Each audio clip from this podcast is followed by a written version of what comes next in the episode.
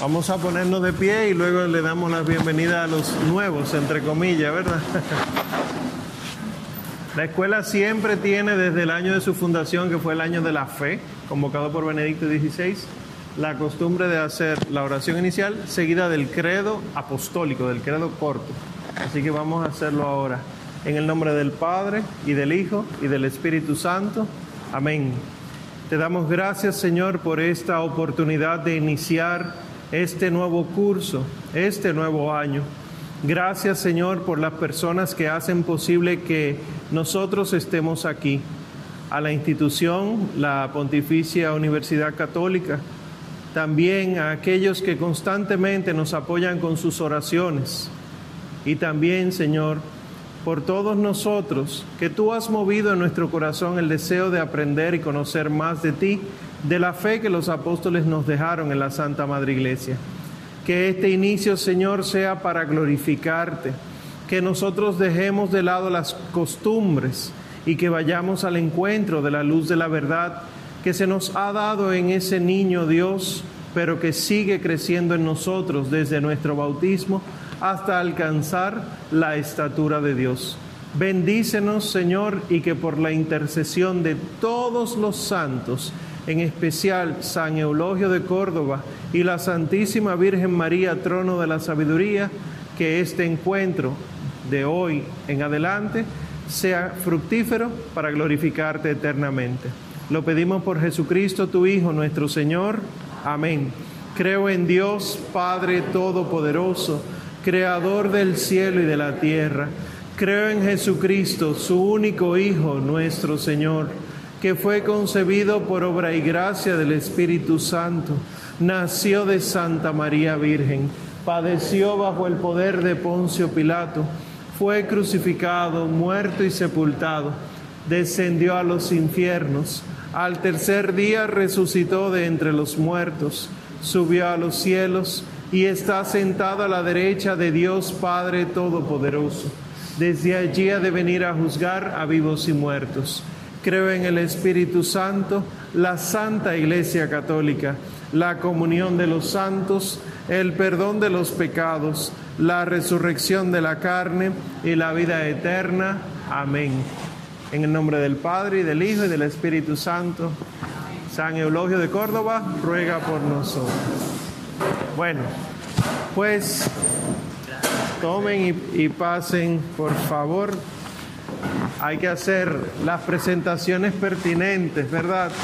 Pues además de un año nuevo, año 2020, civil, porque los católicos empezamos un año nuevo en Adviento, o sea que ya vamos bien avanzados en nuestro año y lo que estamos pidiendo, pidiendo diariamente es que el Señor venga. O sea que probablemente este año nuevo sea el último de alguno de nosotros y ojalá sea el de todos y que el Señor nos encuentre preparados. No se asusten, esa es la fe de la iglesia. Para allá queremos ir. Y entonces, la Escuela San Ireneo de León es el órgano de formación permanente del Ministerio al Amparo del Altísimo. El Ministerio al, Amparo del Altísimo eh, fue creado hace unos cuantos años por solicitud del Señor y asimismo la Escuela de Formación San Ireneo de León, la cual ya va casi para ocho años. Todo una niña la escuela.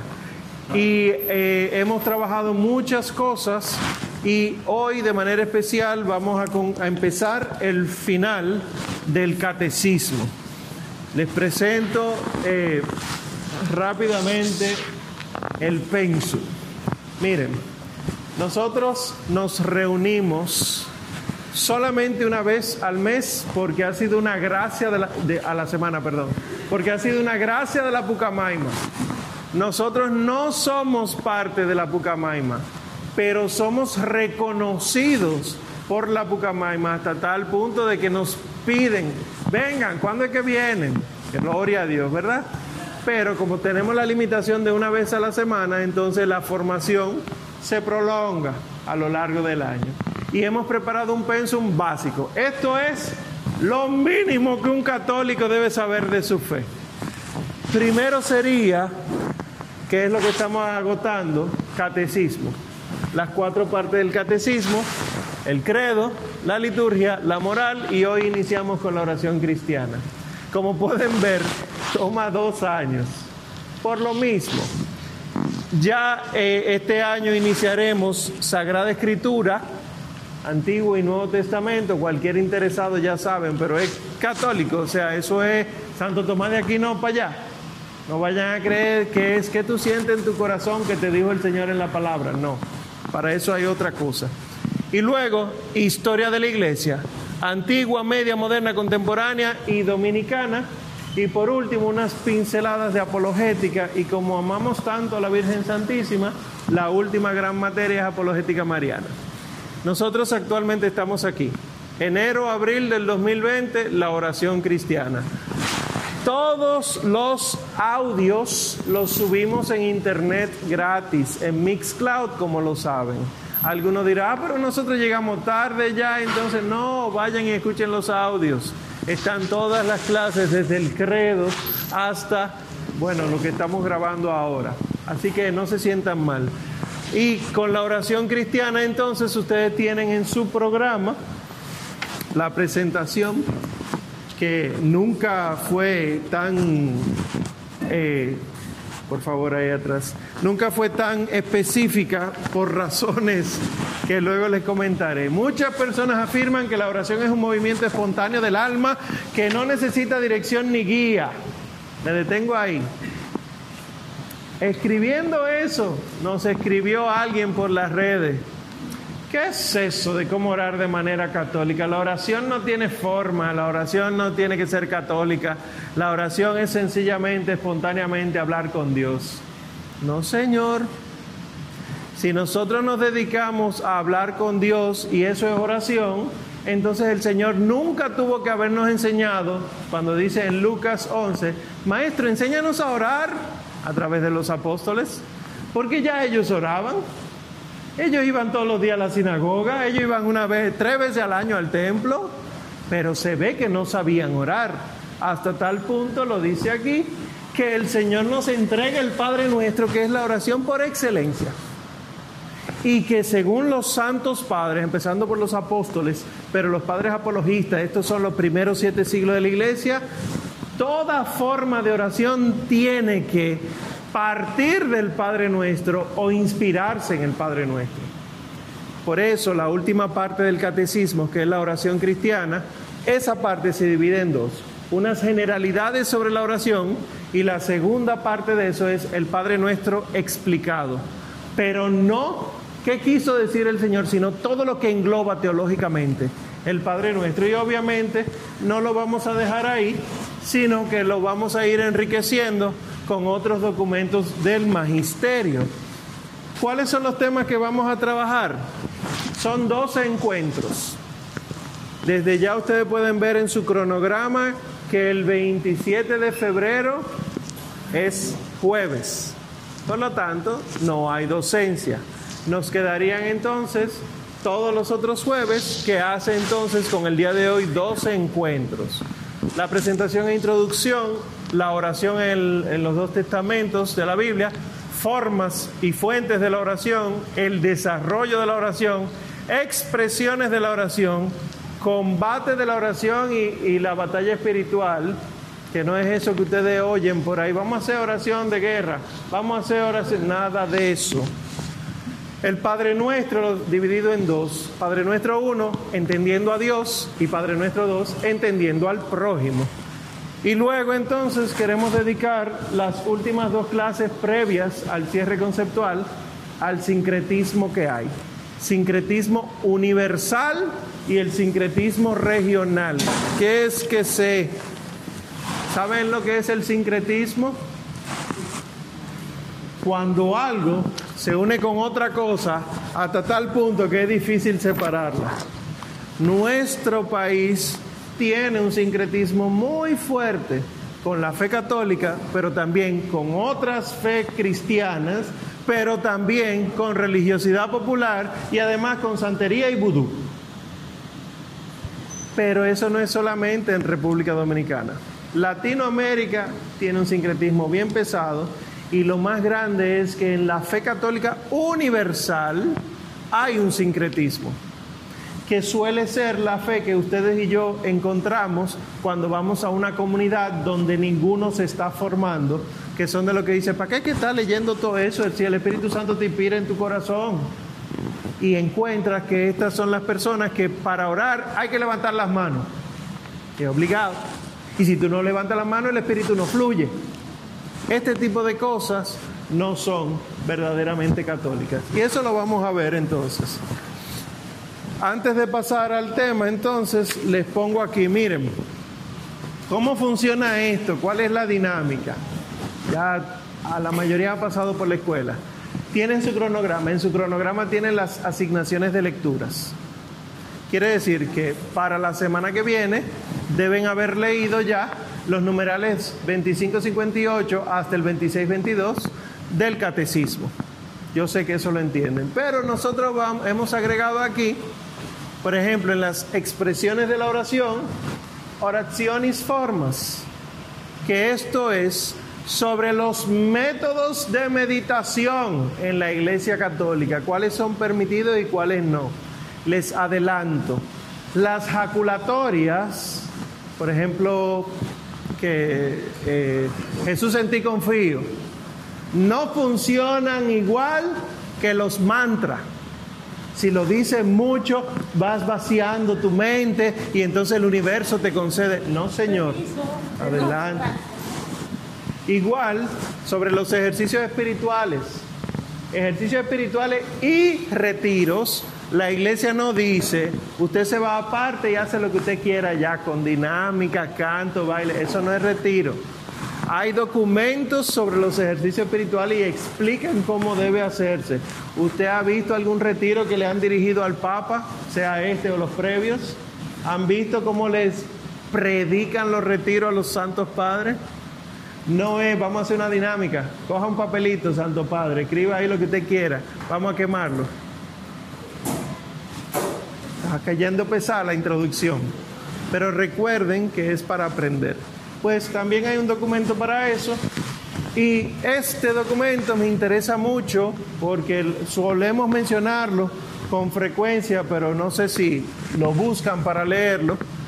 Jesucristo portador del agua de la vida, que es sobre los temas de New Age.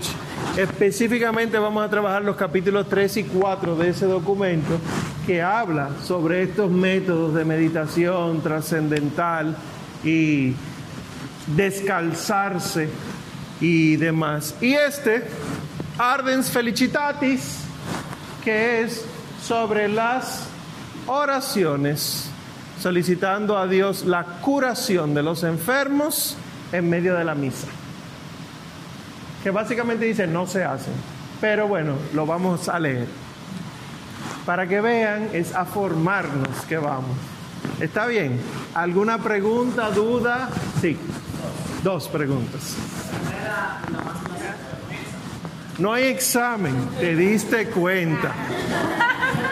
La segunda es. Sí. Exacto. Todo esto está en internet, incluyendo el catecismo.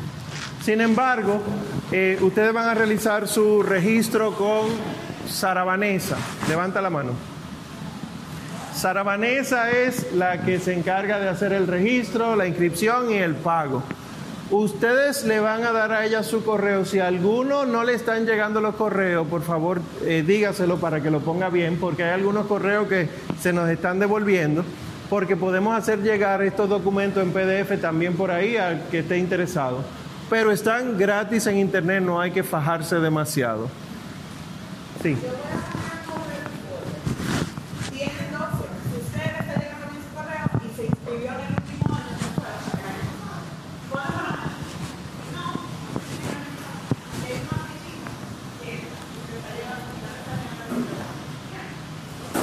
Dice Sara Vanessa. Sí. Sí. ¿Se entendió eso que dijo Sara? Sí. Nada. Pues no tienen examen, pero las lecturas son de carácter obligatorio. Y aquí vamos a discutir muchas cosas. Estos son los datos por si alguno se le ha olvidado o lo necesita. El pago pueden realizarlo aquí en efectivo a Sara Vanessa o pueden hacer la transferencia bancaria al Banco Popular esa cuenta. Tenemos un chat que se activa con cierta frecuencia. Eh, hay veces que se ponen unos temas interesantes. Sencillamente escriben ese número, que también es de Sara Vanessa, y dile, agrégame al chat. Y síganos en las redes, y este es nuestro correo, porque por ahí es que nos van a llegar todos los temas. Pues miren, yo quiero empezar con algo que sucedió en 1992. Los obispos de Latinoamérica se reunían por cuarta vez. En este caso fue en Santo Domingo. Ustedes conocen la Casa San Pablo. Ustedes han visto lo que hay ahí en la Casa San Pablo, ese auditorio que dice unos lemas, etcétera. Ese fue el auditorio donde se hicieron la mayoría de las presentaciones oficiales por parte de los obispos de Latinoamérica en la cuarta conferencia del episcopado latinoamericano. Se trabajaron muchos temas porque ya había pasado tres conferencias y de los temas que trabaja la conferencia del episcopado latinoamericano es este. Las sectas fundamentalistas. Miren qué interesante. El problema de las sectas, ¿ya? Ahí podemos pararnos y hacer todo un retiro, una tesis. El problema y sectas. No está diciendo nuestros hermanos esperados que comparten, no, sectas.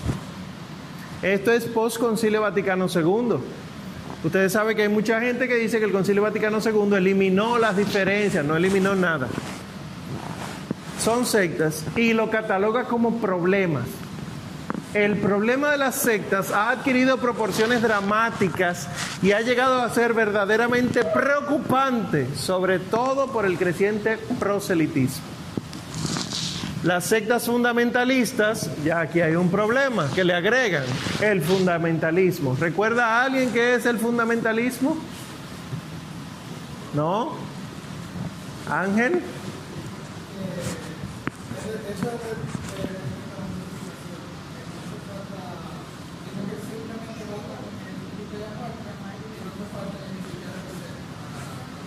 Pudiera ser el fundamentalismo visto solamente desde la doctrina de la justificación, pero ellos lo que hacen es que toman solo la Sagrada Escritura, solo unas cuantas cositas para definir todo el comportamiento, todo el sistema de la fe que ellos llevan. Son fundamentalistas hasta tal punto de que toman versículos aislados de la Sagrada Escritura. Son fundamentalistas porque si no está en la Escritura, no pasó. No hay manera de decir que pasó. Pues esto es un problema hoy.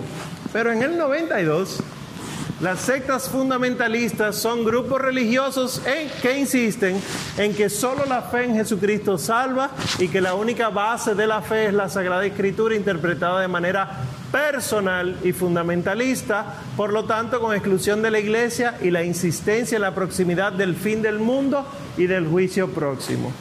Esto es casi una caricatura, pero se puede resumir así cómo se comportan estas sectas. ¿Qué pasa? Vamos a reflexionar. ¿En cuántas de nuestras comunidades a las que pertenecemos no se trabaja solo la Biblia? Fíjense que muchas de nuestras comunidades creen que solo la Biblia. Y la Iglesia Católica no cree eso. ¿De dónde nos viene a nuestras comunidades católicas información que solo la Biblia contiene la totalidad de la verdad? De aquí. La Iglesia Católica llega, eso lo verán ya en Historia de la Iglesia, llega, siglo XVI, se establece, pero hacia el siglo XVIII llegan los protestantes. Y cuando digo los protestantes, no son las iglesitas que hay ahora Ustedes se van a la zona colonial y verán la primera iglesia evangélica. Y cuando ellos construían, no se les permitía construir hacia arriba, sino hacia abajo, porque solamente a la iglesia se sube católica, a la iglesia protestante no se sube. Se les dejó como libertad de culto, pero no tienen la verdad. Bueno, pues al llegar ellos, ¿qué, sí tuvieron como como auge. que al basarse solamente en unas cuantas cositas, fomentaron eso de una manera proselitista. Y el proselitismo alcanzó algunos cuantos lugares. Otro documento que no, le, que no lo leí, pero que está ahí al final en su cronograma, vean, el último documento antes del cierre conceptual, que es de la Conferencia del Episcopado Dominicano, dice, carta al movimiento renovación. Cuando la renovación carismática católica llega a nuestro país y empieza a crecer, nuestros obispos le escriben una carta y le ponen la cosa bien clara. Y no es lo que está sucediendo ahora. Vamos a ver que muchas de las prácticas sectarias que hay en la Iglesia Católica parten por el lado de la renovación. Pero vamos a dejar que esto hable solo. Se caracterizan por su afán proselitista, por insistentes visitas domiciliarias. Esto, ¿saben de dónde salieron las visitas domiciliarias? ¿A quién ustedes conocen mucho por tocar puertas y, y, molestar? Los testigos de Jehová. Los testigos de Jehová no empezaron así. Busquen la historia de los testigos de Jehová. Ellos lo que empezaron era teniendo programas de radio, radiofónicos, y transmitían a todas horas pero entonces, como transmitían errores de la fe, el gobierno norteamericano le prohibió transmitir por la radio. ¿Y qué hicieron ellos? Tenemos que buscar la vuelta sin que nos estén eh, viendo o escuchando lo que nosotros decimos, puerta por puerta. Y eso puerta a puerta, que ahora mismo la iglesia dominicana lo está imitando desde la misión continental, es lo que ocurre desde las sectas, que no está bien, no está mal, pero es de un afán proselitista. Y dice que difunden Biblias, revistas, libros, la presencia y ayuda oportunista en momentos críticos de la persona o de la familia, gran capacidad técnica en el uso de los medios de comunicación social, una poderosa ayuda financiera proveniente del extranjero y del diezmo que obligatoriamente tributan los adheridos. Está describiendo muy bien todo esto. Marcados por un moralismo riguroso, reuniones de oración con un culto participativo y emotivo basado en la Biblia y por su agresividad contra la iglesia, valiéndose con frecuencia de la calumnia y de la dádiva. Aunque su compromiso con lo temporal es débil, se orientan hacia la participación política encaminada a la toma de poder. La presencia de estas sectas religiosas fundamentalistas en América Latina ha aumentado de manera extraordinaria desde Puebla, esta fue la conferencia anterior, hasta nuestros días. ¿Y qué dice la iglesia con respecto de ellos? Hay que dar una respuesta ante el avance de las sectas, haciendo una acción evangelizadora de la iglesia en los sectores más vulnerables, como los migrantes, poblaciones sin atención sacerdotal, ignorancia religiosa, personas sencillas, problemas materiales y de familia. ¿Cómo lo va a lograr? A través de adhesión personal a Cristo, de católico y a la iglesia por el anuncio del Señor resucitado, Miren aquí, desarrollar una catequesis que instruya al pueblo explicando el misterio de la iglesia, sacramento de salvación y comunión, mediación de la Virgen María de los Santos, misión de la jerarquía, promover una iglesia ministerial. ¿Qué dicen nuestras comunidades? El Padre es importante para la misa y la confesión pero después de eso no necesitamos que el Padre esté en todo, no necesitamos ministerios. Es más, los laicos estamos bien. Yo no tengo que ir a ningún lugar para orar. ¿Por qué le estoy hablando de todo esto? Porque para saber orar hay que tener buenos conceptos de Dios. Me han escuchado que en otras ocasiones les he dicho, ¿Qué suele suceder en nuestros grupos de oración, los que pertenecen al grupo de oración, que empieza con invocación al Espíritu Santo? La relación de los fieles con el Espíritu Santo es como si el Espíritu Santo fuera algo etéreo, algo sin forma, algo de lo que se pide para poder hablar con Dios, como si fuera una alimentación para yo poder caminar. Y el Espíritu Santo, lo que nosotros tenemos dos mil años diciendo en el credo, es que es persona, tercera persona, que no se necesita más Espíritu Santo. Pero oigan las oraciones de los grupos de oración.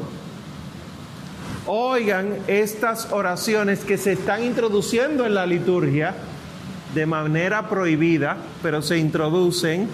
Y me gusta el Padre fulano, el Padre de la alegría, el Padre del baile, el Padre de no sé qué cosa, el Padre fulano, porque Él es más ungido, más ungido, tiene más unción. Quiere decir que parece que hubo, aunque sea tres manos más que le impusieron a él en la ordenación sacerdotal, y tiene más Espíritu Santo que el resto de locura. Es una contradicción, pero en unas comunidades, piensen en sus comunidades, que no necesariamente son de la renovación, son comunidades espontáneas, que surgen por una necesidad pastoral y se convierten en oración. Como no tienen formación, entonces este tipo de cosas las llevamos y lo que entra en conflicto con esto lo desechamos. Ay, no, a mí no me gusta estos encuentros formativos que hace el padre, porque es que empieza todo el mundo a, a entrar en crisis. Y de fondo lo que está diciendo sin aceptarlo es, no queremos que se formen, queremos que tengan una fe light. Y les pregunto, no es mía la pregunta, voy a tratar de hacer una paráfrasis. Y cuando el Hijo del Hombre vuelva, encontrará fe en la tierra. Porque es, vete, tu fe te ha salvado. Quiere decir que no es cualquier tipo de fe la que salva, sino la fe específica en nuestro Señor Jesucristo, Hijo del Padre, de quien con Él, con el Padre y Él procede el Espíritu Santo, y toda esta gran fe que nosotros tenemos, quiere decir, y aquí pueden temblar unos cuantos huesitos, que muy probablemente el que conscientemente rechaza la formación, muy probablemente va a pasar un trabajo salvándose. Pero es que la salvación no depende de nosotros. Y, le agrego yo a eso, dice un protestante. Porque Dios nos salva, pero no a pesar de nosotros. Yo tengo que trabajar por mi salvación con temor y temblor. Bueno, pues entonces sigue diciendo el documento. Y, y ustedes verán que qué es lo que hay que establecer. Hay que cultivar la devoción al misterio de la Eucaristía, sacrificio y banquete. Lo pone de primero. La devoción a la Virgen María, la comunión y obediencia al romano pontífice y al propio obispo, la devoción a la palabra de Dios leída en la iglesia. Pero, miren el orden, pero tú estás preguntándole hoy a cualquier gente de misa de domingo, a qué tú vas a misa y lo que te dicen es a escuchar la palabra de Dios. Y nosotros no vamos a la Santa Misa a escuchar la palabra de Dios. Nosotros vamos a comulgar el cuerpo de Cristo. Y la palabra de Dios, que puede ser del día, que puede ser una misa específica por un difunto, votivo, etcétera, prepara el corazón. Pero yo pudiera pasarme mi vida entera escuchando la palabra de Dios y no me salvaré. Porque el Señor no dijo eso para la salvación. El Señor no dijo, ah, miren, le escribí este libro, digan que se llama Biblia, léanselo, léanselo mucho. Y yo vengo pronto, apréndanselo, vengo pronto. No es así. Pero la actitud nuestra es esta. Y dice, promover una liturgia viva y participativa con proyección a la vida, promover visitas, pero hay otro problema. Los nuevos movimientos religiosos o movimientos religiosos libres. ¿Qué es eso? Son movimientos que han surgido que parecen cristianos, pero no son cristianos.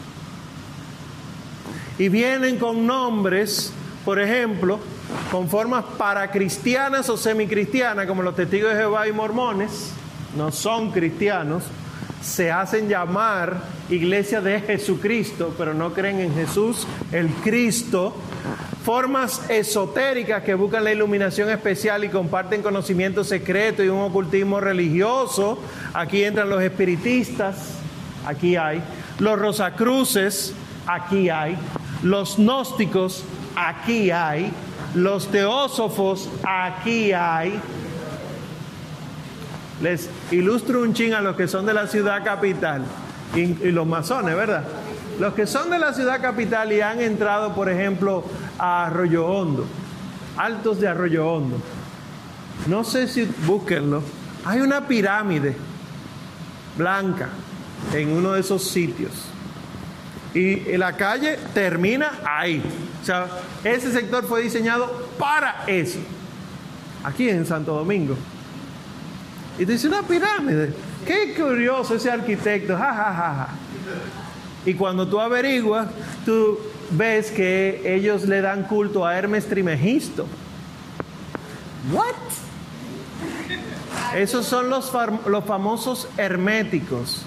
Pero no hermético que no entra aire ni no, no. Hermético de Hermes. Aquí hay. Y los masones ni se diga. Que los masones están moviéndose con nosotros en este sitio casi, no, nunca tanto, ¿verdad? Pero casi desde la colonización.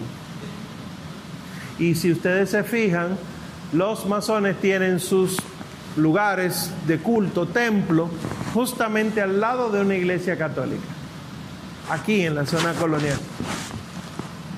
A propósito, y tú puedes ver, esto es un testimonio personal de hace dos años saliendo de un retiro, vamos a la misa que queda cerca, un señor delante de uno en la misa, sacado muy elegante con su anillo masón, en la misa. Y después que tú conoces los símbolos de ellos, tú descubres que ellos no andan ocultos, es verdad que no andan ocultos. Es la película que te ha hecho creer que ellos andan siempre secretos, atrás de libros y bibliotecas. No, tú lo ves con stickers en los carros, en los semáforos. ¿Y cuál es el problema con esto? Que estas filosofías, espiritualidades, etcétera, cultos con facetas orientales que se están adecuando a nuestro continente, los Hare Krishna, aquí hay. Al frente de una casa de religiosas, gracias por eso. Ananda Marga, en Bellavista está un famoso hindú. Eh, yo no me acuerdo, no me acuerdo. Sí. Budismo, hinduismo, islam, miren, hinduismo, y miren el único ejemplo que ponen. El único, yoga, etcétera.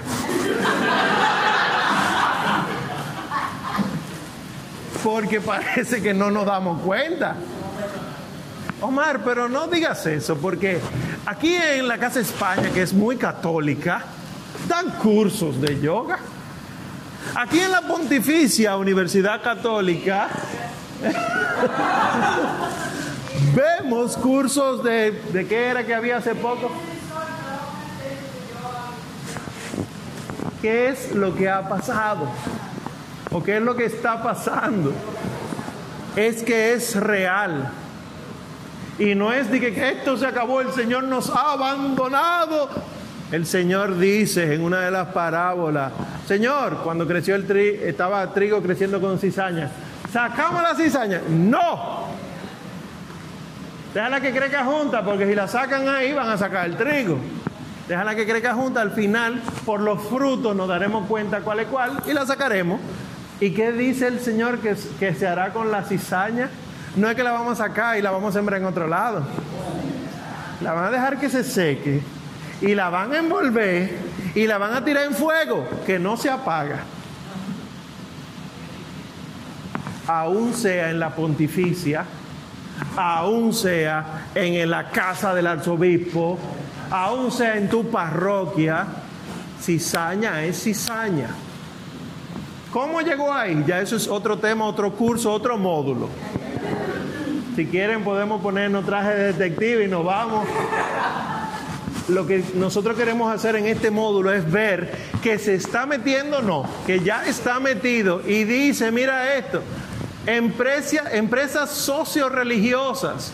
Aquí no llegó la secta Moon como tal y la nueva Acrópolis, pero aquí sí ha sido invitado en varias ocasiones el puertorriqueño que se hace llamar Cristo, que cree en el dólar eh, y que usa el símbolo 666.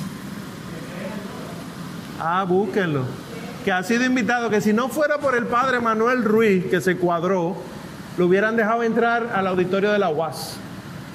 Y de eso le estoy hablando hace como seis años o siete años. No hace tanto. Y después vino, ¿verdad? Pero, y dice, perdón, y una multitud de centros de cura divina o atención a malestares espirituales y físicos de gente con problemas y pobre. Tú has probado acitromicina, tú has probado cortisona, tú has probado... Tú sabes lo que te lo va a resolver eso. Ve a tal sitio, que ahí te hacen la acupuntura y toda esa energía sale. Mira, la energía negativa fluye, sale y te quedas tú con la buena nada más. Y después, ah, mira, yo soy testigo de que la acupuntura funciona. Y después tú vas a comulgar tranquilo. Porque aquí, aquí vienen los problemas. Fue Dios que permitió que yo me sanara a través de la acupuntura. Y los métodos de meditación y el mindfulness que está en boga ahora mismo en nuestra ciudad. ¿Saben lo que es el mindfulness? Tú tienes que tratar de vaciar cualquier distracción para concentrarte en pensamiento en aquello específico que tú quieres. Eso es budismo. Sí, la ley de atracción es otra cosa, pero también tenemos ese disparate metido. Entonces, ¿qué es lo que pasa? Que yo voy a mi comunidad o a mi casa, en mi habitación, llego y para yo poder rezar, yo tengo que poner el crucifijo aquí, el rosario en la mano envuelto, porque si no me lo envuelvo no rezo, apagar la luz y prender una vela blanca. Y le pregunto yo, en la actitud, ¿en qué se está diferenciando eso de cualquier tipo de práctica esotérica? ¿A quién que yo le estoy orando? ¿Por qué cuando yo estoy en oraciones de intercesión, todo esto entre comillas, tengo que tener el rosario en la mano? ¿Qué es lo que está pasando? ¿Por qué yo tengo que llevarme galones de agua bendita el sábado santo para tirármela así como si fuera perfume o agua de colonia? ¿Qué es lo que pasa? Este es el problema. Y este problema entonces trae consigo muchas consecuencias a nivel de la oración y los desafíos pastorales que propone la iglesia del 92 es ayudar en el discernimiento de la gente, adaptar la evangelización y celebración a las culturas, pero a las necesidades, revisar el trabajo pastoral que se está haciendo y dar un trato diferenciado a los movimientos religiosos según su índole y sus actitudes. Y obviamente una liturgia viva que lleve una antropología cristiana. Entiéndase, antropología cristiana, el ser humano. Para saber orar hay que saber a quién se ora y desde quién se ora.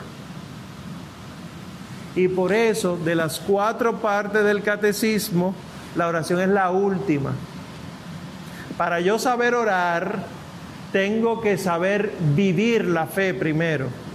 Pero para yo saber vivir la fe, tengo que saber celebrarla primero. Y para saber celebrarla, tengo que saber en qué creo. O sea, miren qué delicado es el asunto.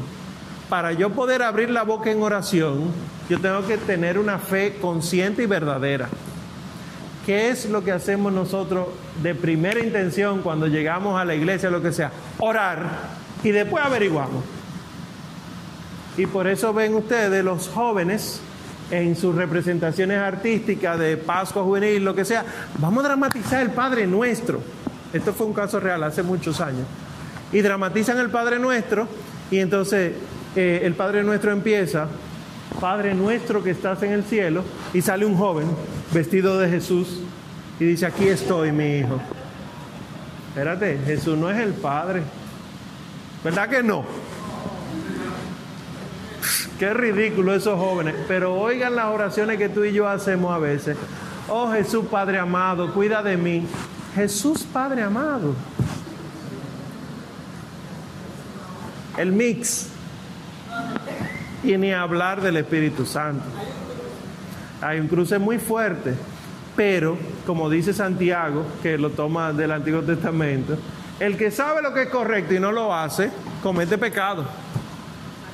Si tú sabes que hay que cambiar eso, y para que el, como la comunidad no se vuelva loca en esa crisis, y tú no lo haces, se te va a pedir cuenta de esa comunidad. Entonces, mi oración personal individual, o sea, Dios y yo, en teoría, porque nunca será Dios y solo yo, porque yo soy iglesia, ¿verdad? Pero en teoría, yo estoy trancado en un cuartito, en el closet de mi habitación, de mi casa, de mi sector. O sea, para encontrarme hay que saber dónde yo estoy. Y yo estoy ahí a lo oscuro, hablando con Dios. Si yo no sé quién es Dios, yo no estoy hablando con Dios. ¿Y con quién estoy hablando? Ah, muy buena pregunta. En ocasiones puede ser conmigo mismo. En ocasiones, muy frecuentemente, hay otros espíritus oyendo. Y por eso vemos que hay consecuencias negativas de oraciones que hacemos mal. Por ejemplo, las, oraciones de guerra antes de los retiros. Tenemos que reunirnos porque el retiro tal, tenemos que batallar para que los demonios... ¿Qué? San Miguel, Arcángel, y todos los, siete arcángeles, ¿verdad? De los cuales nada más conocemos tres nombres, ¿verdad? Los ángeles, todos los santos, todos, y tú crees que tú ahí vas a estar batallando contra los espíritus malignos, así como tú crees. Esa no es la batalla espiritual. Y después entonces de esa oración de guerra, no sé qué cosa, el retiro salió bien por esa oración de guerra, idolatría. Porque el retiro no salió bien por la oración de guerra fue porque a Dios le dio la santa gana. Pero el demonio ha logrado convencerte de que porque hiciste algo, miren qué engaño, qué astucia. Pues la oración entonces se va despellejando, diríamos, y dice el catecismo, porque entonces, ¿cómo vamos a hablar de la oración si no sabemos lo que es la oración? El catecismo en el numeral 2558 dice, ¿qué es la oración? Y entonces ponen una cita famosa de Santa Teresa del Niño Jesús y de la Santa Faz. Para mí, la oración es un impulso del corazón, una sencilla mirada lanzada hacia el cielo, un grito de reconocimiento y de amor, tanto desde dentro de la prueba como desde dentro de la alegría. Y tú dices, ah, bueno, ¿qué tú entendiste de eso? Que es un impulso del corazón y todo lo otro. Reconoce que hay una prueba y que Dios nos manda la prueba. Vamos a dedicar un tema nada más para las pruebas. Porque ese, ese tema estuvo en discusión hace unos cuantos años, de que si Dios tienta o no, si Dios manda la prueba o no. Y nos llegan tantas dudas, tantos problemas, pero lo dice el Padre nuestro, ¿verdad? No nos lleves a la tentación, no nos dejes caer en la tentación.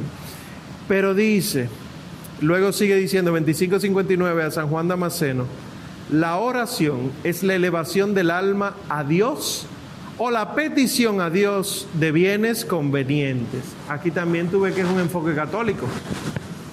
Tiene que ser católica la oración, porque si la oración es la elevación del alma a Dios, no es la elevación solamente de palabras.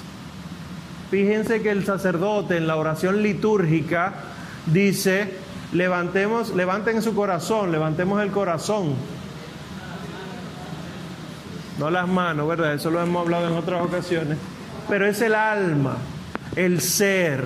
¿Cómo tú levantas el ser? O sea, empieza a orar. Oren hermanos para que este sacrificio. La oración entonces es, y oigan lo delicado de esto, si la oración es elevar el alma a Dios, la oración es el alma participando de Dios. Ya lo vamos a ver ya la próxima clase. Si en la oración mi alma participa de Dios, entonces yo tengo que reconocer primero que tengo un alma Y segundo, que necesita de Dios. Para que participando de Dios, ya yo me doy cuenta que orar es una gracia. Y esto es delicado porque lo que nosotros conocemos como oración es, ¿qué es orar? Hablar con Dios. No necesariamente. Porque en muchas ocasiones no necesitamos hablar. No ha llegado bien la palabra a mis labios cuando ya tú la conoces, Señor. Si el Señor ya conoce todo lo que necesitamos, ¿para qué oramos? El Santo Evangelio que corresponde al día de hoy, al día de hoy,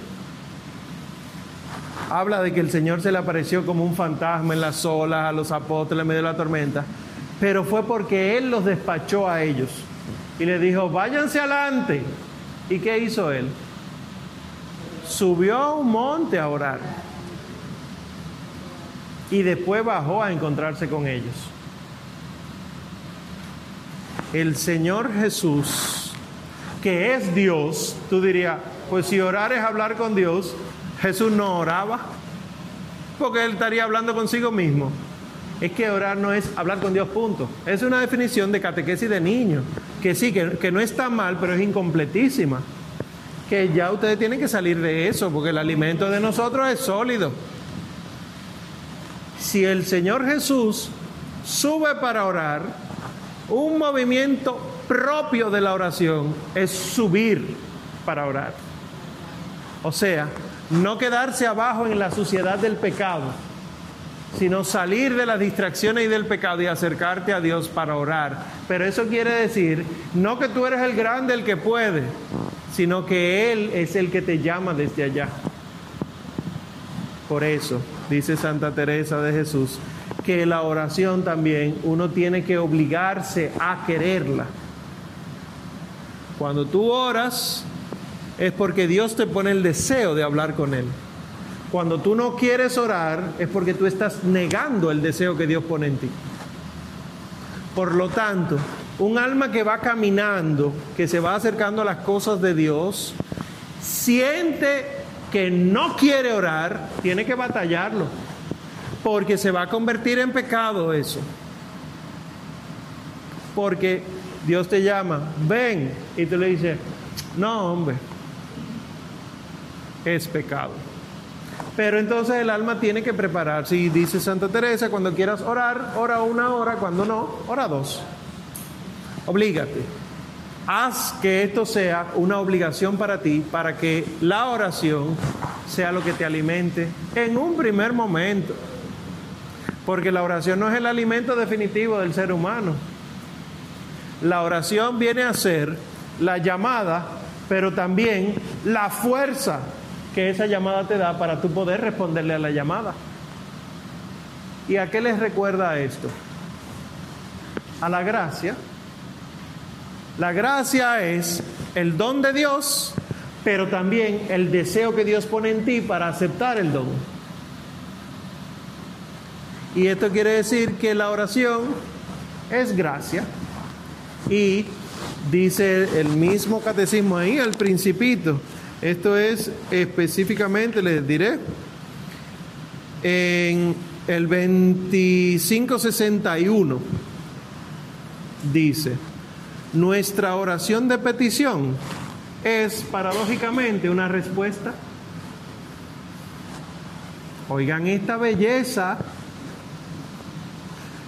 Nuestra oración de petición es paradójicamente una respuesta. Una respuesta de Dios.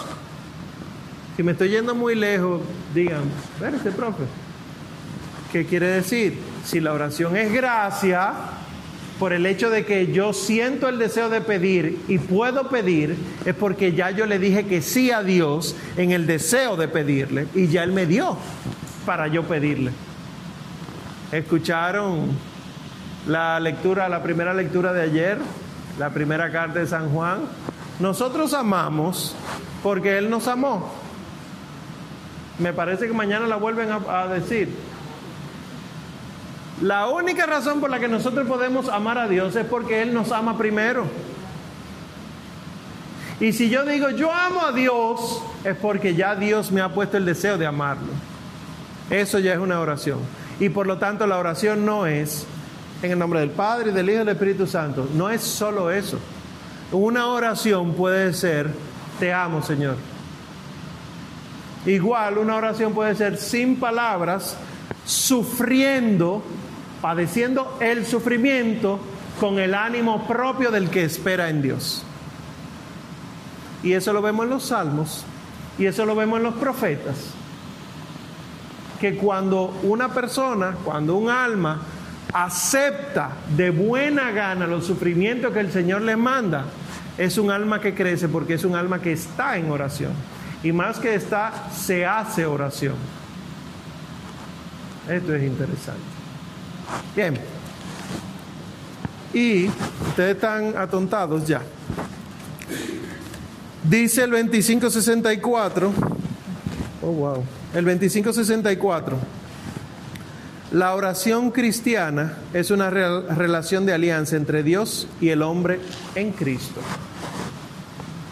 Y ya ahí está resumido todo este módulo. Y se acabó. Y se pueden ir a su casa. Pueden conseguir el catecismo en internet, no importa si lo traen digital, siempre y cuando se lo lean. Pero pues, les recomiendo que lo traigan en físico para que subrayen todo lo que hay que subrayar. La oración cristiana es una relación de alianza entre Dios y el hombre en Cristo. ¿Qué tengo yo que mi amistad procuras? ¿Qué intereses te sigue Jesús mío? Dice López de Vega, ¿verdad? ¿Qué tiene el ser humano de bueno para que Dios le dé algo? Nada. No tenemos nada. Por eso era que el ser humano estuvo perdido durante muchos siglos hasta que su Hijo se encarna, el Hijo de Dios, ¿verdad? Que es lo que estamos celebrando ahora. En el momento en que el Hijo de Dios se hace hombre y se nos da para nuestra salvación, ya el ser humano en el Hijo puede tener cosas buenas para que Dios le dé. Y por eso es que al cristiano Dios le da la gracia. Y los no cristianos, el Señor puede darle la gracia, pero por la intercesión de la iglesia. Porque la iglesia ahora pide, si no, no. Si ahora mismo desaparece la iglesia del mundo, nadie se salva. Y como Dios quiere que todos los hombres se salven y lleguen al conocimiento de la verdad, ni las puertas del infierno prevalecerán contra la iglesia. Es pura misericordia que exista la iglesia y es pura misericordia que la iglesia ore en favor de los hombres. ¿Qué les parece? Esto es para irse a su casa a, meditar en esto. Porque tú y yo estamos, somos católicos, ¿verdad? Sea el grado que tengamos en la fe, empezando al final, Ojalá sea al final, enséñenos el que esté en eso. Eh, pero muchas veces no nos damos cuenta que ha sido misericordia pura. Que por los caminos que yo he cogido, por ejemplo mi caso, que yo empecé la fe más protestante que católico, pero en la iglesia católica, por esos caminos que yo andaba, muy probablemente yo me hubiera perdido, porque muchos hermanos de comunidad hoy son evangélicos. Y yo era de los que rechazaba a la Santísima Virgen María para que yo hablar con la secretaria y puedo hablar con el jefe. ¿Qué es esto de que María fue concebida sin pecado? ¿Qué tanto choco con María? Háganle caso a Jesús, ese es el que salva. Y había más fe en mí mientras más alto yo levantaba las manos en mi oración. Y yo criticaba al que no se emocionaba como me emocionaba yo en la oración porque yo entendía que la emoción era indispensable en la oración. Y yo era de los que creía que el Señor podía repartir la risa como un don en el grupo de oración. Yo lo creía. No, no sé si saben de qué estoy hablando. No. Hay comunidades, lo voy a decir por testimonio propio en la que de buenas a primeras, uno, dos, tres, cuatro, espontáneamente empiezan a reír. y eso es el don de risa, el don de alegría.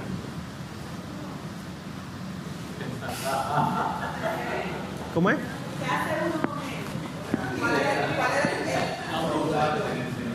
El, bueno, hablando desde ahí, ¿verdad? Hablando desde ahí era que tú eras testimonio de la presencia de Dios en esa comunidad. Que ya el Espíritu Santo estaba derramándose. Y por eso habían quienes se reían, quienes danzaban, pero danzaban solo, tú sabes, no, no. Eh, quienes cantaban cánticos nuevos, cánticos inspirados. Y venía esta mezcla fea. Porque este don de la risa nunca se ha registrado en la iglesia excepto en las posesiones demoníacas que se burlan del nombre del Señor.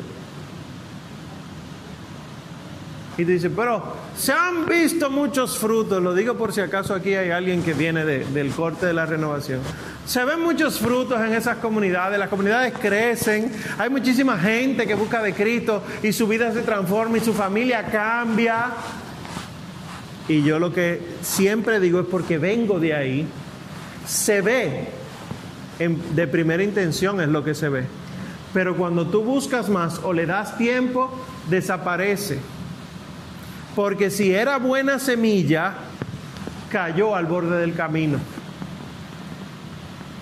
Y recuerden que el demonio o los demonios son maestros en la mentira. ¿Cuáles historias de la vida de los santos? ¿Cuántos santos tiene la iglesia? canonizado, canonizado, ¿cuánto? Como 100 mil. ¿Cuántos de ellos tenían este tipo de prácticas que se ven ahora? Les doy la respuesta. Es fácil la respuesta. Igual el otro extremo, el extremo de quedarnos solo con asuntos bíblicos judíos.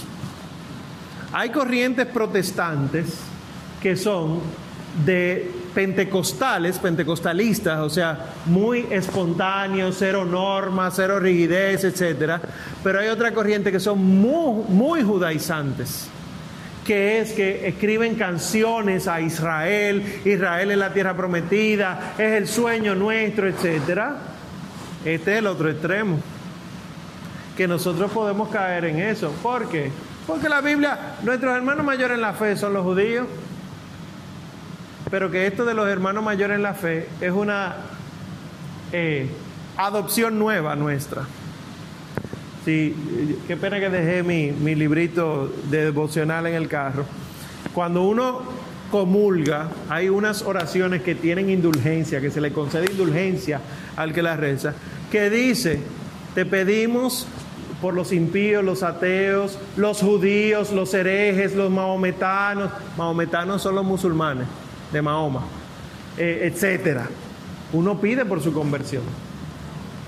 Que sí, que es mi hermano mayor en la fe, pero recuerdan la parábola del Padre misericordioso, ¿verdad? El hijo pródigo vuelve, te amo, pero el, el hermano mayor hizo un berrinche. No tenía la razón el hermano mayor. El que tenía la razón era el Padre misericordioso y el hijo que quiso volver, no el que se quedó chismeando. Y por eso ustedes ven que la misma Sagrada Escritura dice que el Señor Jesús llora por Jerusalén. Jerusalén, que matas a los profetas. ¿Cuántas veces he querido reunirte como la gallina reúne a los polluelos? Y nada más hay que ver el prólogo del Evangelio de Juan. La luz vino a los suyos, pero los, suyos no lo recibieron. Y insiste mucho en eso, el primer capítulo. ¿Qué es lo que nosotros estamos viendo? ¿Quién sabe? No me levanten la mano, pero ¿quién aquí sabe orar entonces?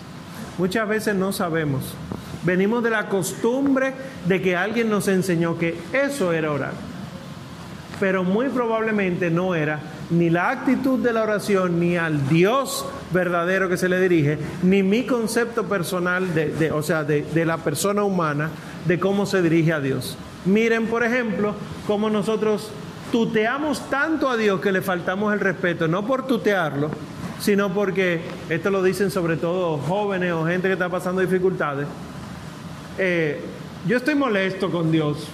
Eh, yo tengo mucho que no le hablo porque Él no me concedió tal cosa. No es tu hermano, no es un pana, es Dios y si le da la gana te desaparece. Es Dios.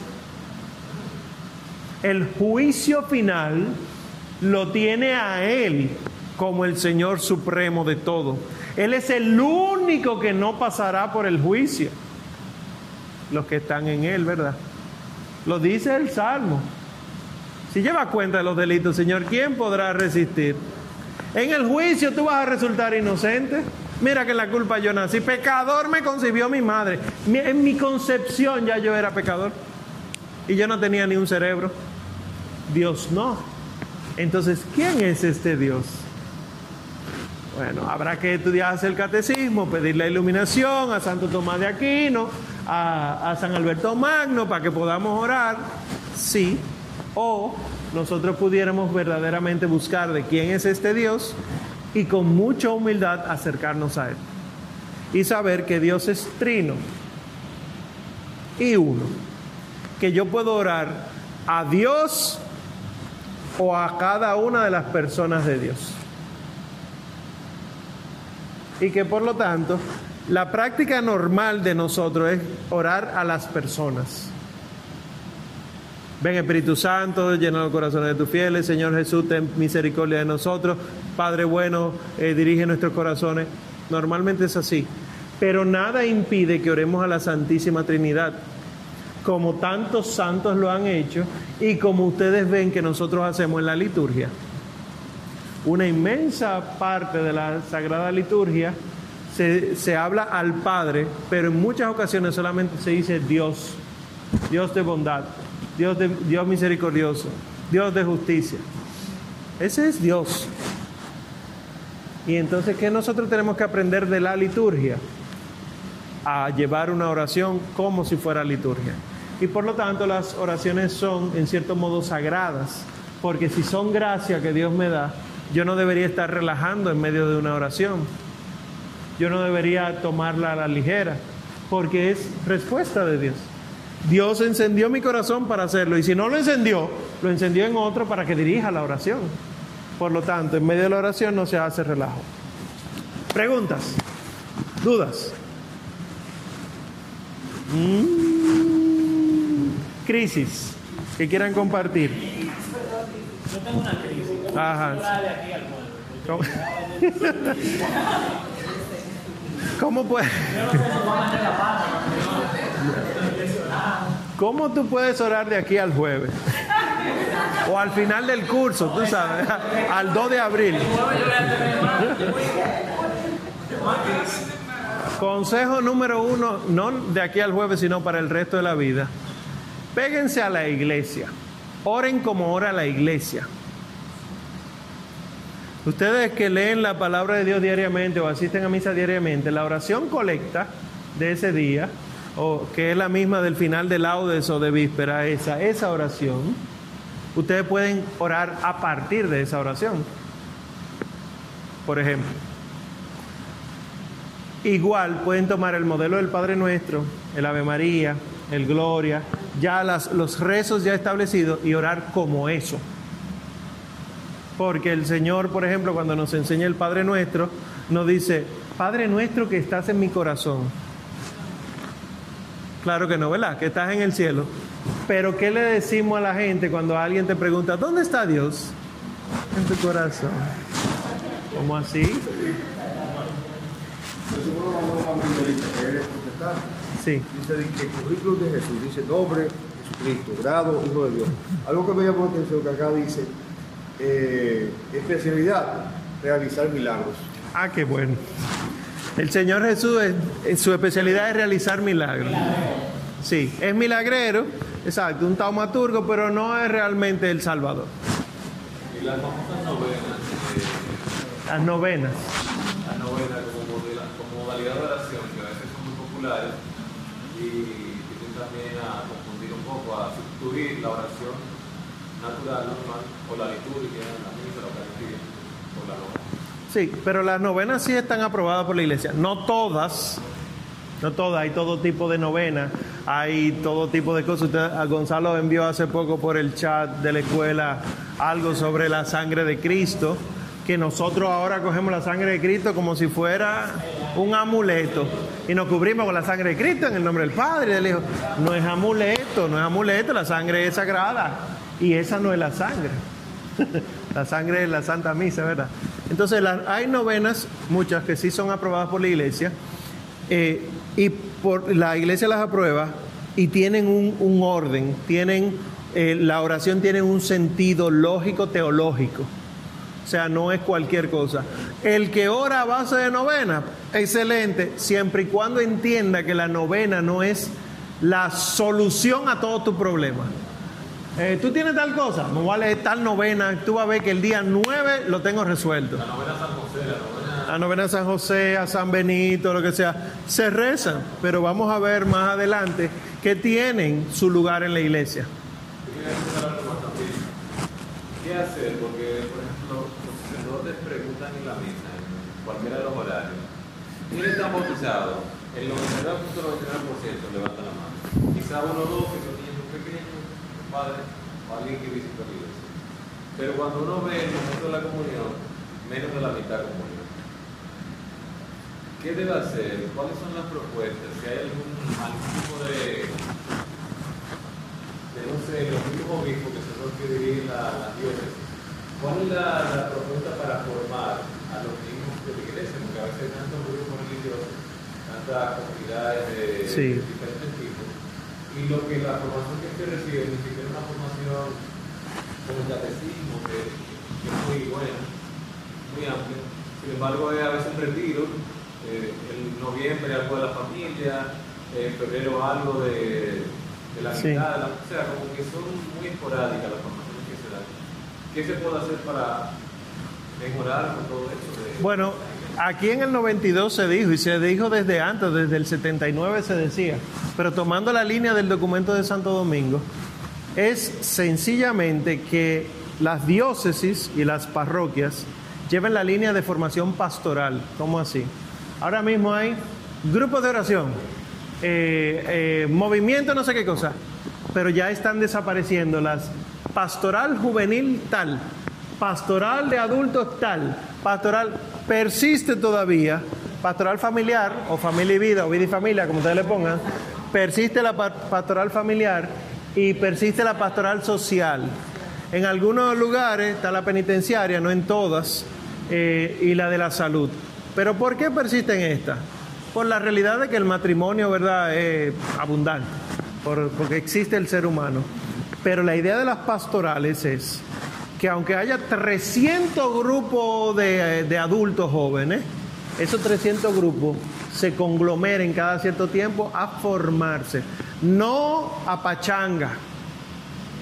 No vamos a hacer un compartir para, porque es que la iglesia no es para compartir, la iglesia es para salvarse. ¿Cuándo fue la última vez que usted y yo fuimos a una charla para salvarnos? Vamos a un ¿verdad? Está bien, haga su ágape si usted quiere, si es para salvarse. Porque es que cogemos demasiado a la ligera la salvación. Y recuerden que no todo el que dice Señor, Señor se salvará. Señor, pero yo estaba en todas las reuniones de del consejo y a mí que me importa. Claro, porque no es eso, es que tiene que haber una transformación del corazón, del alma, de la mente, como se ama al Señor, y que se note, que se note hasta por fuera. Nosotros vemos gente de añales en la iglesia que se viste como si nunca hubiera tenido un encuentro con el Señor. Y eso es la vestimenta. El hablar. Ah, pues tú- mi familia es así. Nosotros decimos mala palabra siempre. Es que de ahí es que vino el Señor a sacarte y tú no has querido. Y años van y años vienen. Y retiro y, y Pascua y no sé qué cosa. Y cuando el Hijo del Hombre vuelva, encontrará fe en la tierra. El Señor ya nos salvó a todos en la Santísima Virgen María. Ya. Ya la iglesia está triunfante. Yo me puedo quedar aquí y es para el mármol eterno que arde, que no se apaga, donde el gusano, etcétera, para allá. Entonces, sí hay que meter de alguna manera en la práctica, porque tú revisas los documentos de la Conferencia del Episcopado Dominicano, tú revisas eh, el Código de Derecho Canónico adaptado aquí y tú descubres que sí, la formación es base, es principio, es fundamento. Vamos a ver cómo se refleja eso. En que las homilías, en vez de siete minutos, me la dan en 30 minutos y me meten una catequesis mal dada. Ahí. Eso no es formación. Porque si fuera así, entonces ninguno de ustedes profesionales necesitó ir a una universidad para ser profesional. Nada más tendría que poner un programa de radio y escucharlo. Pero ¿qué hace uno en la, en la carrera? Uno tiene prácticas, uno tiene evaluaciones, uno tiene un orden, algo sistemático para formarse. Pónganse ustedes en eso porque, como dice el venerable Fulton Sheen, el futuro de la iglesia ya no dependerá ni de los curas ni de los obispos, sino de los laicos. Porque ciertamente estamos viendo, ah, necesitamos una iglesia ministerial y las vocaciones bajando. Necesitamos que los sacerdotes estén para oír confesiones, para consagrar el cuerpo de Cristo y las vocaciones bajando y los seminarios vaciándose. Pero para que no se vacíen los seminarios, vamos a tolerarle unos cuantos pecados a los seminaristas, a los sacerdotes y vemos el desorden que está explotando. Que uno dice, esto es inconcebible, tiene muchos años gestándose y viene desde nosotros porque nosotros no decimos nada, no hacemos nada. Si un cura te dice a ti, esto fue real en la homilía, el Señor Jesús subió al cielo, pero cuando Él subió al cielo, Él no subió en cuerpo, Él tomó la apariencia de cuerpo para que pudiéramos verlo, fue solo espíritu. ¿Qué tú haces? Uno se le acerca y lo corrige. Pero fue una homilía a un grupo de gente Tú corregiste al Padre que si aceptó la corrección, pues bendito sea Dios. Pero ¿y quién corrige todo esto? Sin embargo, si los laicos se, se van formando, este tipo de cosas la disciernen y con mucha misericordia dicen, ah, el Padre se equivocó, fue. O con mucha misericordia dicen, el Padre es un hereje sigue siendo misericordia, porque reconocer que es un hereje implica misericordia para ir a corregirlo, tú sabes, pero implica formación, porque no es el Dios del Padre fulano, tu párroco, tu vicario, tu pastor favorito, el que te va a salvar, es Dios. Y muchas veces se nos presenta un Dios que no es verdadero, desde los púlpitos, como se decía antes. Jimmy, y por acá, ¿verdad? Figura mía que es de la iglesia de Dios. Pero muchos amigos. Sí, Okay. Mire. El asunto que pusieron, tuvieron que cristianos chinos son presos en, hospitales psiquiátricos por creer en Jesús. Era muy amiga, una amiga de la infancia. Bueno, de hecho su papá era mi amigo de papá. Y yo le respondo a ella y digo, bueno, eso no extraña, pues he sabido que las personas con un bajo nivel en la amígdala cerebral usted sabe eso para que yo tienen un comportamiento que manifiesta un estado de locura y cree que es la acción del Espíritu Santo. Ante esta situación, ¿cómo procedería la autoridad china? En un manicomio, no, porque está saltando y me responde alguien. Yo creo que yo creo que usted no sabe lo que es el Espíritu Santo. Ya. No, debe, no debiera de hacer comparaciones ridículas. Sí, porque el Espíritu Santo es el que pone a la gente a dar vueltas, a brincar, a bailar, etc. Esto es lo que tenemos que nosotros ver, porque la misma Sagrada Escritura no pone estas manifestaciones que vemos como si fueran del Espíritu. Al revés, el que está brincando, convulsionando y tirándose al fuego es el que está poseído en Gerasa.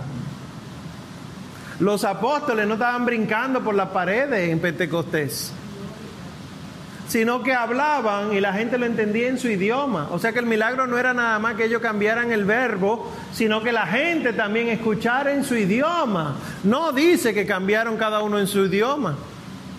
Pero como leemos lo que nos da la gana de la Sagrada Escritura, no nos damos cuenta de que hay error en lo que creemos. Y decimos, ¿quién puede meter en la cárcel al Espíritu Santo? Nadie. Bueno, pero no es así que funciona. Vi una mano levantada por aquí.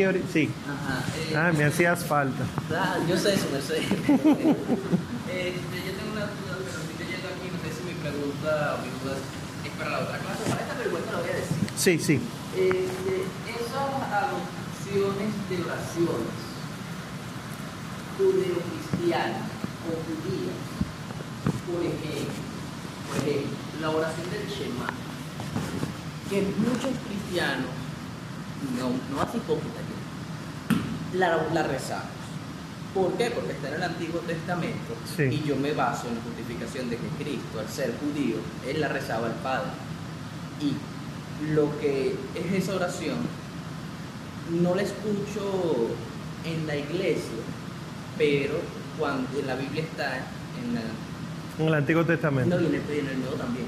Cuando al Señor le preguntan cuál es el primer mandamiento, Él la dice, es amar a Dios sobre todas las... Eh, am- amarás a... se me olvidó. Al Señor tu Dios. Eso sí.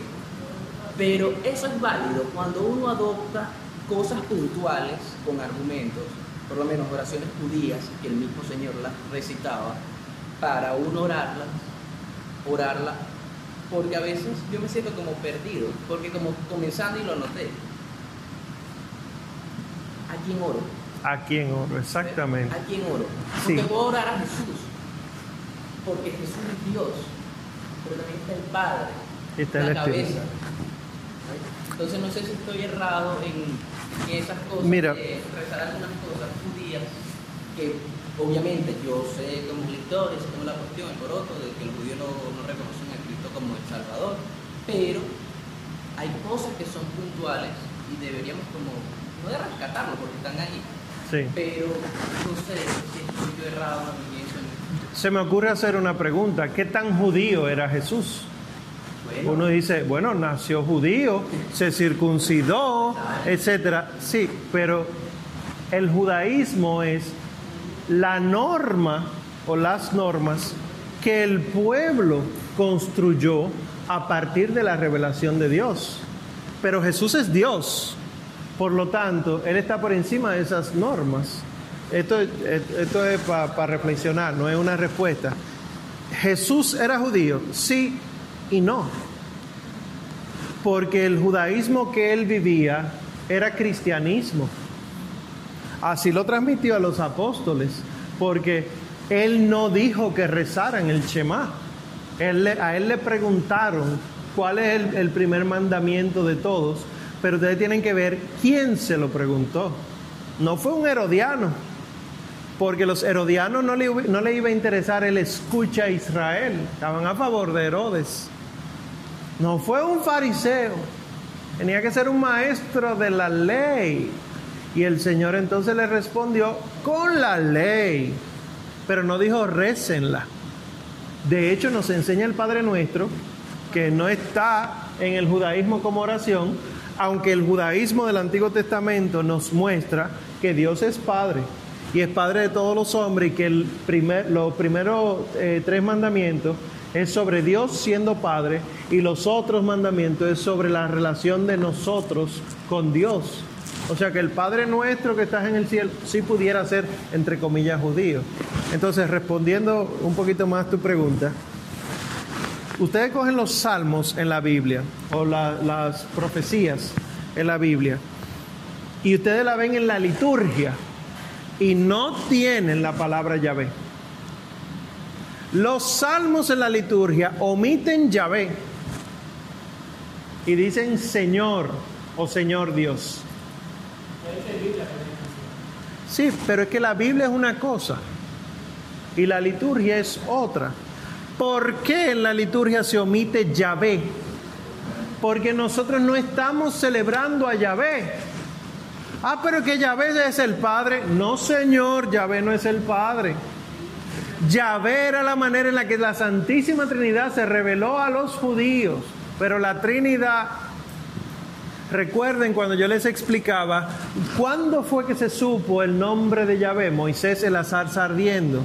Pero ¿qué dicen los padres de la iglesia que se ve en la zarza ardiendo? A Jesús en la madre. La palabra que habla en la zarza, que era lo interesante de la zarza, que era zarza y no se consumía. ¿Qué es lo interesante, entre otras muchísimas infinitas cosas, de la Santísima Virgen María? Que es humana y teniendo a Dios en su centro no se consumía. Seguía siendo enteramente humana. Entonces tú dices, pero el Yahvé que me está hablando aquí es el Hijo, pero Hijo como parte de la Teotocos, o sea que me está hablando Dios desde toda la eternidad. Entonces, ¿está bien o está mal tomar las oraciones del Antiguo Testamento y rezarlas por su cuenta? No está mal si son bíblicas, pero sabiendo que número 6, 24, 26 cuando vayas a bendecir a, Aarón, a sus hijos, di, el Señor te bendiga y te proteja, siempre y cuando cuando tú reces, el Señor te bendiga y te proteja, etcétera, tú sepas que no es Aarón, que no es a los hijos, que es una bendición que quedó obsoleta, que pudiera hacerse como bendición, pero que nunca estará por encima de nuestro Señor Jesucristo, porque la dio Dios desde Jesucristo, aunque no conocían a Jesús. Más o menos. No. Está bien. Poco a poco, poco a poco.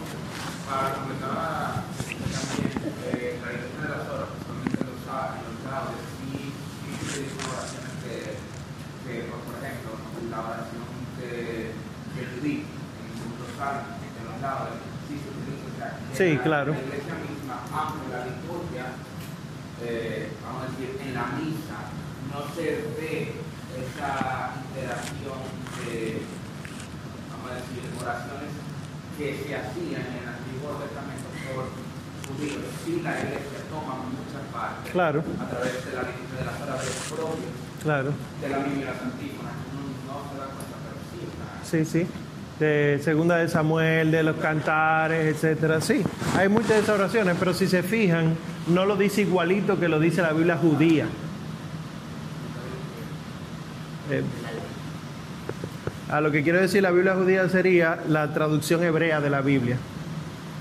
No, no, no lo dice igual por lo que le estoy diciendo de Yahvé. De hecho, el Papa Benedicto XVI tuvo que aclarar eso y decir, nosotros no podemos estar orando a Yahvé. Hay un comunicado de parte de él, una carta, que dice que los cristianos no oran a Yahvé. Decir que no oramos a Yahvé. No, porque cuando el Señor nos dice, el Señor Jesús eh, nos dice eh, de que de dónde él procede, que quién es él, él nos dice que él viene del Padre y el Señor Jesús nunca dice Yahvé. De hecho, hay un solo sitio, un único sitio en la Sagrada Escritura, en el Nuevo Testamento interito eh, de la vida del Señor donde se menciona Yahvé y es en la tablita que está encima de la cruz. Inri, Jesús de Nazaret, rey de los judíos, en hebreo dice Yahvé. Esta es, o sea, el crucificado, esta es la palabra crucificada que es el que es Dios. Por lo tanto, quien me ha visto a mí ha visto al Padre, dice el Señor. Después más adelante vamos a ir profundizando más, porque yo sé que puede haber una cuanta cosa teológica. Sí, un poquito la vista. Por lo que se ha comentado, la oración para que sea una orientación dogmática y de, orientaciones y de instrucciones apropiadas. sí. Entonces, ¿cuál sería la, la postura o la suerte de, de la persona sencilla que no tiene formación, que quiere orar a Dios? ¿De, de, de qué se serviría este para que pueda hacer su oración eficaz él no tiene formación? Claro. Actualmente eso es un problema. El hermano pregunta que si para que la oración sea realmente eficaz tiene que tener cierto orden doctrinal, etcétera. ¿Qué pasa con aquellas personas que no tienen capacidades mentales, que vienen de poca formación, lo que sea, pero que no saben hacer este tipo de oración? Actualmente eso es una dificultad que tenemos que aprender a salvar mediante la formación. Pero anteriormente eso no era un inconveniente, porque la catequesis que se daba era catequesis para eso. Eh, siempre doy como ejemplo, los taínos que fueron evangelizados por los españoles fueron evangelizados en latín. Para celebrar la misa en latín y los sacramentos en latín. O sea, si un taíno o un criollo de la época tenía la capacidad cerebral para aprender eso, como yo no. Y claro, eso en latín, ¿verdad? Pues lo pongo como, wow, algo distante. Lo que quiero decir es, las catequesis eran tan formativas que el que se iba a bautizar tenía que durar de dos a cuatro años recibiendo catequesis. Ahora lo resolvemos con un fin de semana. Entonces, esa pregunta se respondería como le respondía a él. O sea, ¿qué pasa con las oraciones de esa persona? La iglesia suple. Gracias a Dios hay santos orando, hay personas buenas, de, buen corazón que están orando, que pueden suplir eso, pero muchas personas eh, tienen un, una mala formación con respecto de Dios y no es culpa 100% de ellas que no oren bien, sino que hay toda una herencia. Entonces, ¿se van para el infierno? Mientras exista la iglesia, el Señor siempre verá con ojos de amor a todos los hombres por quienes la iglesia reza. Entonces, ¿qué sí tenemos que hacer? Salir a evangelizar. Pero evangelizar no es, Cristo te ama. Eso no es evangelizar. Evangelizar no es el querigma, que eso es otro problema que hemos tenido siempre. Que creemos que evangelizar es dar un curso, un retiro de iniciación cristiana y se resolvió. El querigma es el anuncio primero, es con lo que yo te engancho tu corazón para que tú vengas a escuchar el resto. Pero no es verdad que la fe se resume en siete pasos o seis, dependiendo de lo que usted esté leyendo, no es verdad. De hecho, el librito este que le he dicho, el catecismo, es catecismo. ¿Qué estoy diciendo con esto? Que es lo básico para la catequesis. Que nuestros niños deberían no entender al pie de la letra esto, pero ir formándose en esto. Omar, pero tú, le vas, tú me vas a decir que tú le vas a meter a un niño el catecismo en la cabeza. Sí, quizás no en un año, imposible, adaptado obviamente a su realidad, a su lenguaje, etcétera, pero eso quiere decir que el niño, como el Señor Jesús, desde los 12 años en el templo hasta los 30, era formándose. Nosotros más o menos. O sea, yo duré cinco años de medicina todos los días y menos los domingos, explotándome de 6 de la mañana a 10 de la noche sin contar las horas de estudio, ¿verdad? Y salí médico, imagínense yo salir hijo de Dios. Si ustedes me prometen que van a estudiar de 6 de la mañana a 10 de la noche, de lunes a sábado, durante cinco años, todo lo que tiene que ver con la iglesia y con la salvación, pues ya yo estoy tranquilo. Pero ¿y, y cómo, verdad? Yo tengo como una duda, ¿tú ¿sabes? Sí, Son o crisis. Son como dos preguntas. Lo primero es, ¿cómo si existe como tanto error en la en los ¿cómo te lo? Como en las guías de las diferentes realidades católicas? ¿Cómo entonces la iglesia le da apertura a estas realidades? O sea, la renovación carismática que ha sido tan mencionada hoy tiene tantos errores en la oración, ¿cómo entonces la Iglesia Católica sí la promueve? Tú has mencionado, o sea, de cosas que te has mencionado, yo he ido como enumerando realidades. Sí. Exacto, por ejemplo, eh, los ejercicios de San Ignacio de Loyola no pasaron la prueba, la renovación no pasó la prueba, ni siquiera el, el camino no catecumenal acaba de pasar la prueba. O sea, son, son muchas realidades que enriquecen la iglesia ciertamente. Sin embargo, Claro. tienen errores fatales. Lo primero es cómo la iglesia lo permite, no lo corrige y qué hago yo desde mi Claro. para ayudar, yo soy carismático, para ayudar a mi grupo de oración a que no caigan estos errores cuando hay cosas que la misma totalmente en Hay un himno de la liturgia de las horas, no, no recuerdo de cuándo, medio extraño en español, que dice, no es lo que está roto el agua que tiene el vaso, lo que está roto es el vaso y el agua al suelo se vierte. Una cosa así dice. El problema no es la renovación, El problema no es San Ignacio, líbrenos Dios de eso. El problema es a lo que ha llegado a hacer eso sin formarse. Te lo digo porque, por lo menos eh, aquí en Santo Domingo, la renovación tiene dos núcleos bien fuertes.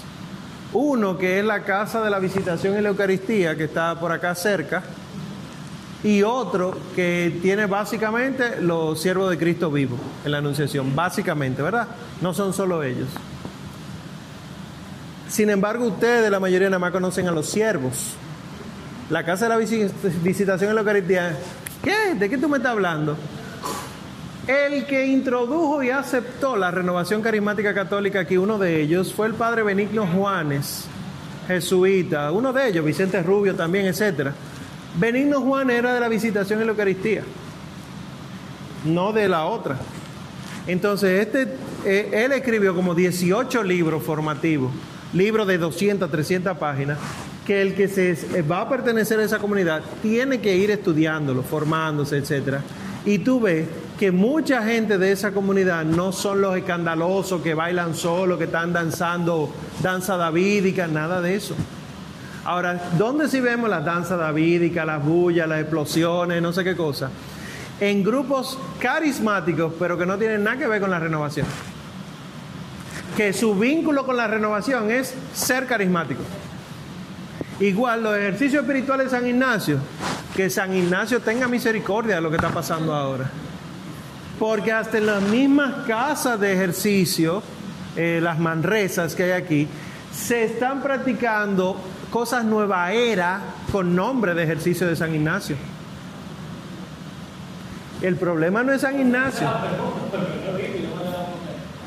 Sí, por eso es que en la formación nosotros queremos que ustedes se lean los documentos, lo, lo que dice la iglesia.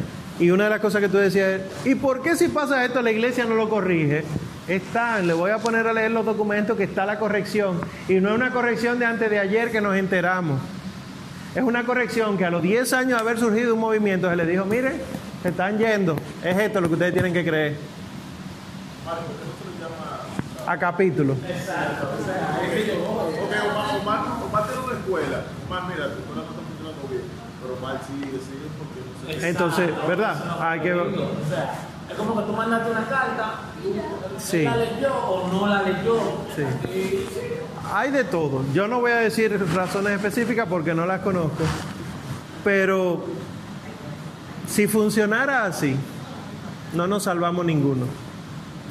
¿Por qué? Porque de la realidad que yo vengo es de ese desorden. Y el Señor tuvo misericordia de mí, de ese desorden, me puso a leer ese libro. A mí. Y yo tengo la deuda con el Señor y con la iglesia de enseñar eso. Pero eso está trayendo conflicto. Enseñar eso trae conflicto. Sí, porque de hecho toda la Claro. Pero hay temas, por ejemplo, de la renovación, no de la renovación, de los de unos cuantos carismáticos, porque no es la renovación. Hay temas que unos cuantos carismáticos muy conocidos dan que no están ahí. Y que no están en ningún escrito de ningún santo y no están en ningún otro tema de magisterio. Y tú dices, ¿de dónde que lo están sacando? Ah, que el Espíritu sigue inspirando. Cuidado que eso no funciona así. Eh, ah, sí, allí. Ah, sí, Giselle. Primero Gonzalo. Realmente no es que la iglesia no hace correcciones, Sí las hace. las hace de manera muy pertinente. Lo que pasa es que la iglesia identifica cabezas de pensamiento, es decir, identifica una vertiente de esa, eh, digámoslo, eh, marahunda que se forma de, de sincretismos de- y contra eso refuta. Pero lamentablemente la- el, el caos es tal que llega a un punto que se torna demasiado. Entonces, si la iglesia se pronuncia por cada cabeza que encuentra, crearía un peor caos. Entonces, lo que Sí. la iglesia hace, y que conste, estoy hablando de iglesia con una luz, porque iglesia somos todos, incluyendo el, el, el orden clerical como el laico. Es decir, que sobre la responsabilidad de todos recae el hablar en nombre de y decir que es por aquí. pero hay que formarse. O sea, por ejemplo, los que entre ustedes son líderes de comunidades, a ustedes es que les toca poco a poco. Eso implica echar un pulso con alguien que quizá esté por encima de ustedes, sea por tiempo, sea por cargo. Pero ya están llorando aquí. Pero hay que hacerlo, ¿por qué? Porque yo siempre digo, no, ni caso me hagan a mí, háganle caso a los documentos que ustedes lean aquí para que ustedes tengan un fundamento. Porque no es verdad que este es del 92, este catecismo, y comparado con lo con el respeto que tiene, ¿verdad? Pero comparado con los catecismos anteriores que había, esto es un disparate de catecismo. Aquí hay cosas que no se dicen, que presuponen que el fiel laico lo sabe. Que tú te vas al catecismo de San Pío, que te vas al catecismo romano de Trento y te la detalla y te dice, no, es que si tú vas a la Eucaristía en tal condición, es que si tú hables de anatema, ahora tú no le puedes decir a la gente anatema porque se ofende, pero te has ido de la fe. Si tú crees que Jesucristo es otra cosa, te fuiste de la fe, Jesucristo no es un extraterrestre. Giselle. Volviendo al tema de cómo era. Tú mencionaste ahorita cuatro aspectos y Dice que primero tener fe para poder llegar a la oración. Entonces, saber quién es Dios. Y la otra era Saber quién soy yo, o sea, el ser humano. Y desde la humildad. Todo eso lo vamos a ir desarrollando desde el catecismo. ¿Alguna última intervención? Aneudis. Se llaman cursos de oración y vida de los de Ignacio. Ignacio Larrañaga. Bueno, yo no, aquí yo no voy a emitir opiniones, ¿verdad? Eh, pero el- el- los cursos de oración y vida del Padre Ignacio han sido aprobados por la Iglesia. Eh, según tengo entendido, lo que él quería era que la oración fuera puesta en práctica en su vida, que no haya que ir a la iglesia para orar, sino que tú puedas orar en la realidad de tu trabajo, de tu familia, etcétera. Que viene a ser más o menos lo mismo que hace el Opus Dei, que viene a ser más o menos lo mismo que buscan los movimientos de iniciación de ahora, eh, como Onda Juvenil Católica, Emaús, Escoge, todo eso son de iniciación. Esos retiros no, no se miran a sí mismos hasta un final. De hecho, recuerdo en el, el 50 aniversario de la renovación carismática aquí, que Monseñor Osoria fue invitado a presidir, obviamente, la celebración, y la homilía, él fue muy enfático en que no existe ningún movimiento que sea un fin en sí mismo. Ninguno. Por lo tanto, tú que eres escoge, eh, tú que eres Maús, serás escoge y serás Maús siempre y cuando te acerca a la iglesia. Si te hace creer mejor, mayor, distinto de la iglesia, ya es una secta. Y una secta muy grande se llama herejía. Y si niega al romano pontífice, es un cisma. Así que uno, ¿verdad? Con humildad se va acercando a la verdad, le pide a Dios discernimiento y el truco siempre está y estará desde la humildad en formarse. Porque el Señor duró tres años educando a los apóstoles. No fue, vengan conmigo, vengan a ver lo que yo puedo hacer sino que les explicaba todo y se les aparecía, por ejemplo, el Evangelio de hoy. ¿Para qué lo mandó adelante si sabía que iba a haber una tormenta? ¿Para qué lo puso a sufrir? Y le cruza en vía contraria, entonces. Le cruza por el lado. Sí, como que no lo estoy viendo. Pero vete a la catena áurea y lee los comentarios de San Jerónimo, del pseudo Crisóstomo, etcétera, y tú verás que lo que te está diciendo es el Señor permite la tribulación para que el alma se recuerde que sola no puede, que debe tener a Cristo. Pero eso, o tú duras 500 años en un retiro para que el Señor te ilumine eso, o tú te llevas de la iglesia. Entonces tú buscas y lees. Bueno, pues dejémoslo ahí. Miren, para la semana próxima entonces, el que faltó por programa tengo aquí, se me acerca al final. Para la semana próxima entonces, le hace los numerales del catecismo que están ahí en el programa.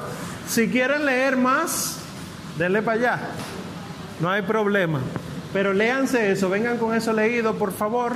Recuerden eh, devolver la hojita a Sara Vanessa, acercarse a ella al final, cual- cualquier cosa. Y no se olviden de rezar por la escuela San Ireneo del Hijo. Que si ustedes creen que están teniendo crisis ustedes en sus comunidades, eh, porque están llevando la, la fe, aquí hay problemas.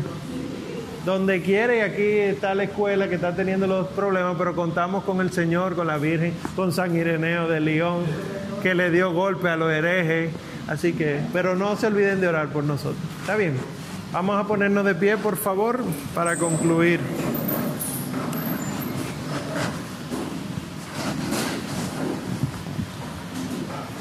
Bajo tu protección nos acogemos, Santa Madre de Dios. No deseches las súplicas que te dirigimos en nuestras necesidades. Antes bien, líbranos siempre de todo peligro. Oh Virgen gloriosa y bendita. El Señor nos bendiga, nos guarde de todo mal y nos lleve a la vida eterna. Amén.